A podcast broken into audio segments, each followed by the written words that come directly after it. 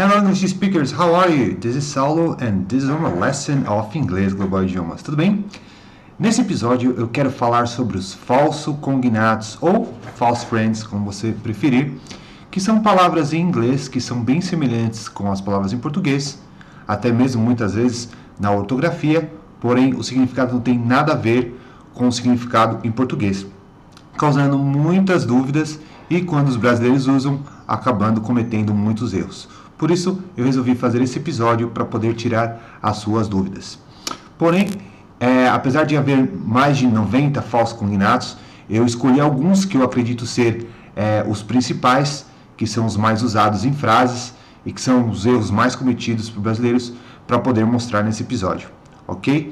Então vamos lá. Primeira palavra que eu peguei é actually, tá? Actually, na verdade, parece ser atualmente, mas na verdade não é. Actually significa na verdade e é, quando você usa, você tem que usar numa frase quando você quiser enfatizar alguma coisa. Por exemplo, I actually need to study harder. Eu verdadeiramente preciso estudar mais. Ou eu realmente tenho que estudar mais. Apology. Você pode até achar que apology significa apologia, mas não é. Apology é usado para falar sobre desculpas.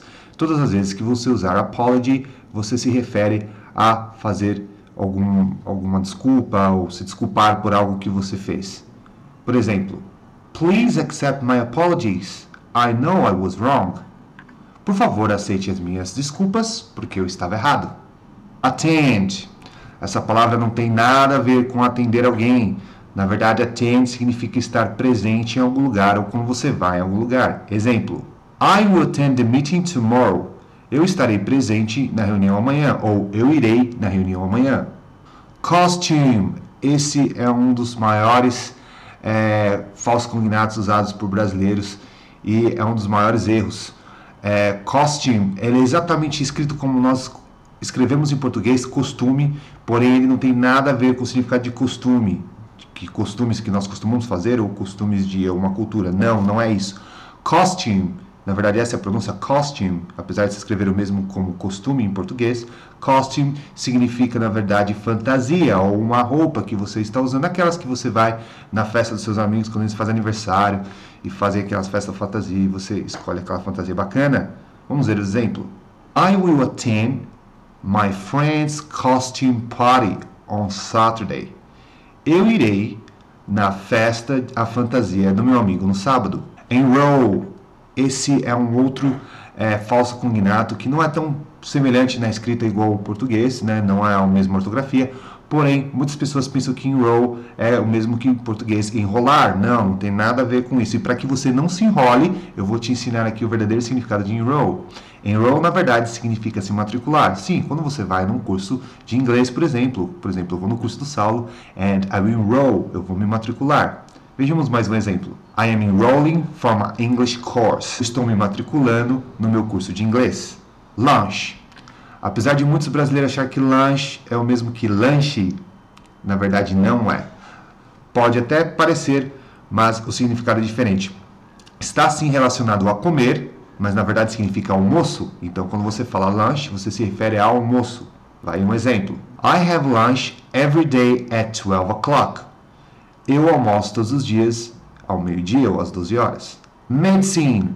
Medicine é quase escrito da mesma forma como em português, porém, medicine tem dois significados, significando de fato medicina e remédios. Então, quando você fala, quando se refere a falar remédios, você também pode usar a palavra medicine, que também é usado para medicina. Vejamos um exemplo. I have to take this medicine twice a day. Eu tenho que tomar esses medicamentos duas vezes ao dia. Novel. Eu sei que você pode adorar novelas, você pode até não perder nenhum capítulo das novelas das oito, mas novel em inglês não significa novela. Novel, na verdade, significa romance.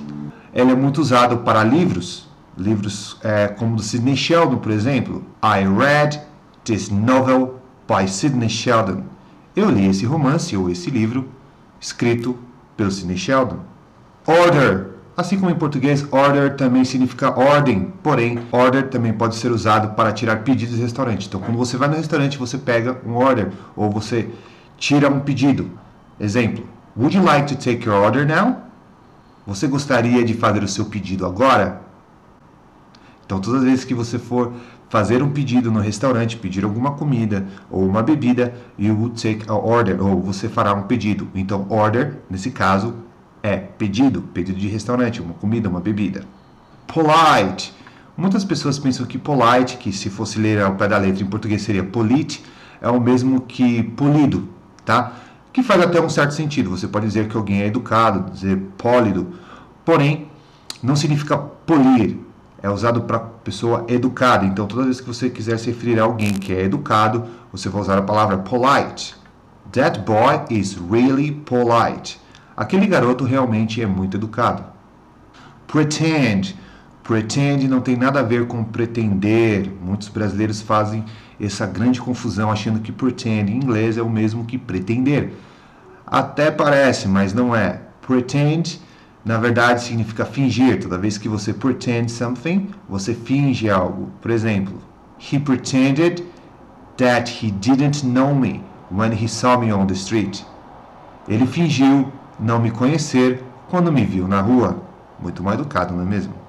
Realize, que se você fosse ler também o pedaço seria release, é, ou realizar. Na verdade, quando você realiza alguma coisa, você imagina, você tem uma ideia não significa realizar algo. Então, realize em inglês significa ter uma ideia, imaginar, quando você se deu por conta de alguma coisa. Vejamos alguns exemplos que realize tem.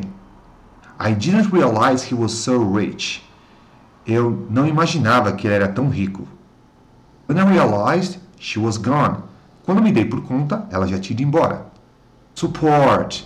Support, escrito com dois P's, é, pode até parecer significado de suporte, porém não tem o mesmo significado que em português. Suporte, na verdade, é ajudar, apoiar ou torcer.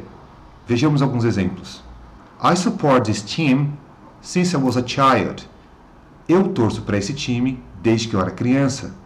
I support the idea of children being at school.